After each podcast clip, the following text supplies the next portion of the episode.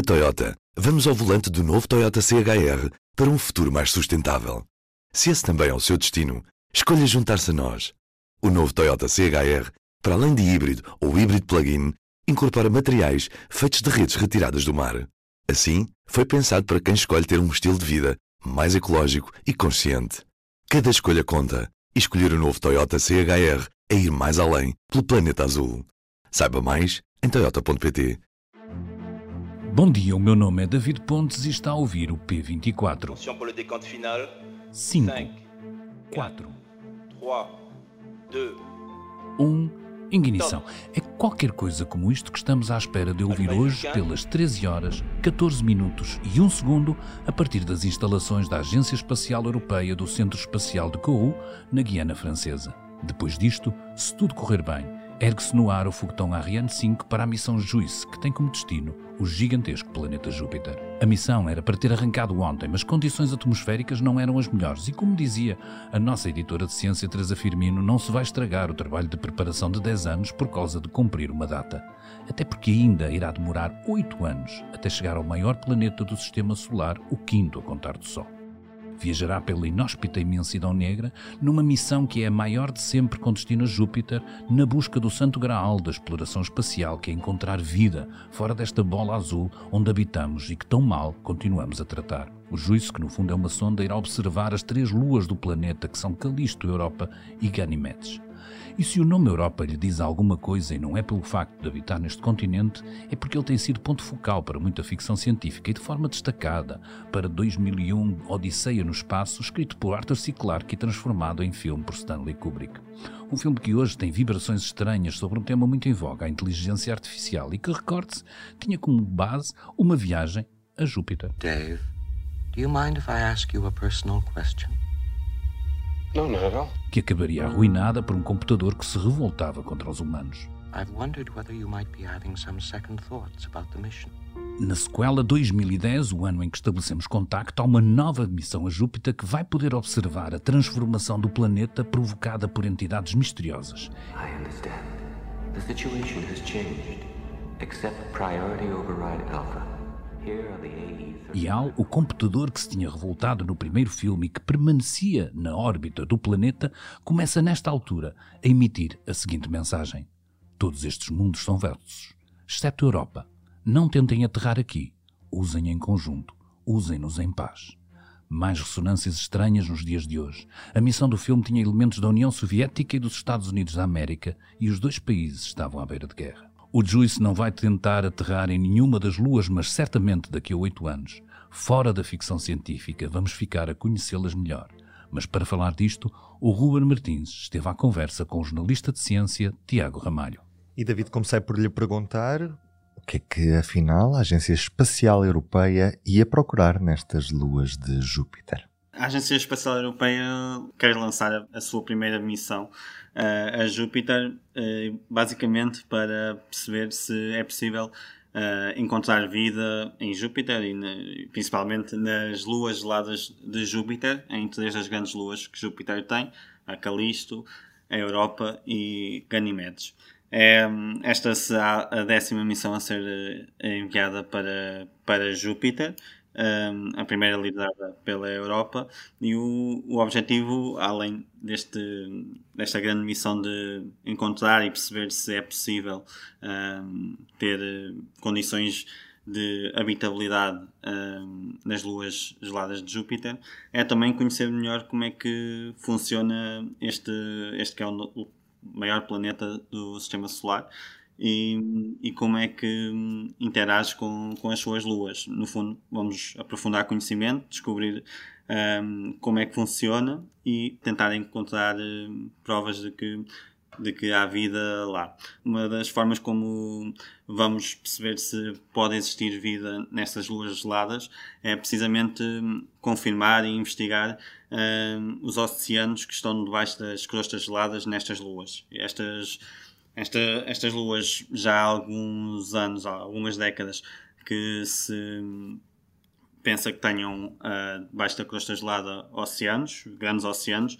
Por exemplo, Ganymedes, uh, que é a lua que nós vamos investigar mais com esta sonda, é maior do que o planeta Mercúrio e, portanto, se tiver um oceano debaixo da crosta de, gelada de Ganymedes, um, significa que podemos uh, presumir que eventualmente haverá condições de criar vida lá. Uhum. Porquê que a missão que estava prevista para esta quinta-feira acabou por fracassar e quais é são os próximos passos? A resposta mais simples e mais curta é por causa do mau tempo.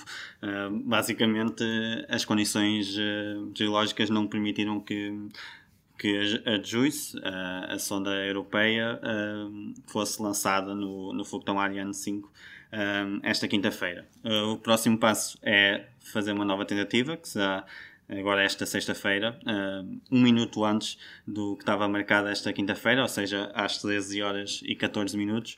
E basicamente, depois do falhanço desta quinta-feira, temos mais duas ou três tentativas para conseguir lançar. Se, uh, se não conseguirmos, o foguetão terá que voltar um, para dentro para, para ser reabastecido e alguns dos componentes têm que ser novamente lubrificados eh, pelo que podemos ver algum adiamento de, do lançamento. Já agora para termos noção se a missão corre bem nesta sexta-feira, ou seja, se o lançamento é bem sucedido, quando é que a sonda chegará depois à órbita de Júpiter? Uma, uma das coisas mais curiosas é que esta é uma viagem bastante longa, uh, sendo lançada agora nestes, nestes dias, ou nesta sexta-feira, uh, demoraremos 8 anos até chegar uh, à órbita de Júpiter.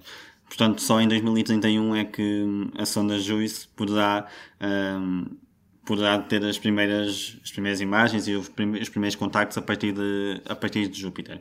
E depois aí começa a parte verdadeiramente difícil da missão, que é fazer manobras naquele ambiente violento e com uma atmosfera muito mais instável, além de estarem de estar bastante mais frio, há tem, as temperaturas que a sonda pode ter uh, em Júpiter chegam aos menos 170 graus as condições são muito mais extremas e muito mais difíceis do que aquelas que se enfrentam na Terra, até porque a vida humana está adaptada às condições que existem aqui e não propriamente em Júpiter, porque, porque senão teríamos humanos provavelmente em Júpiter.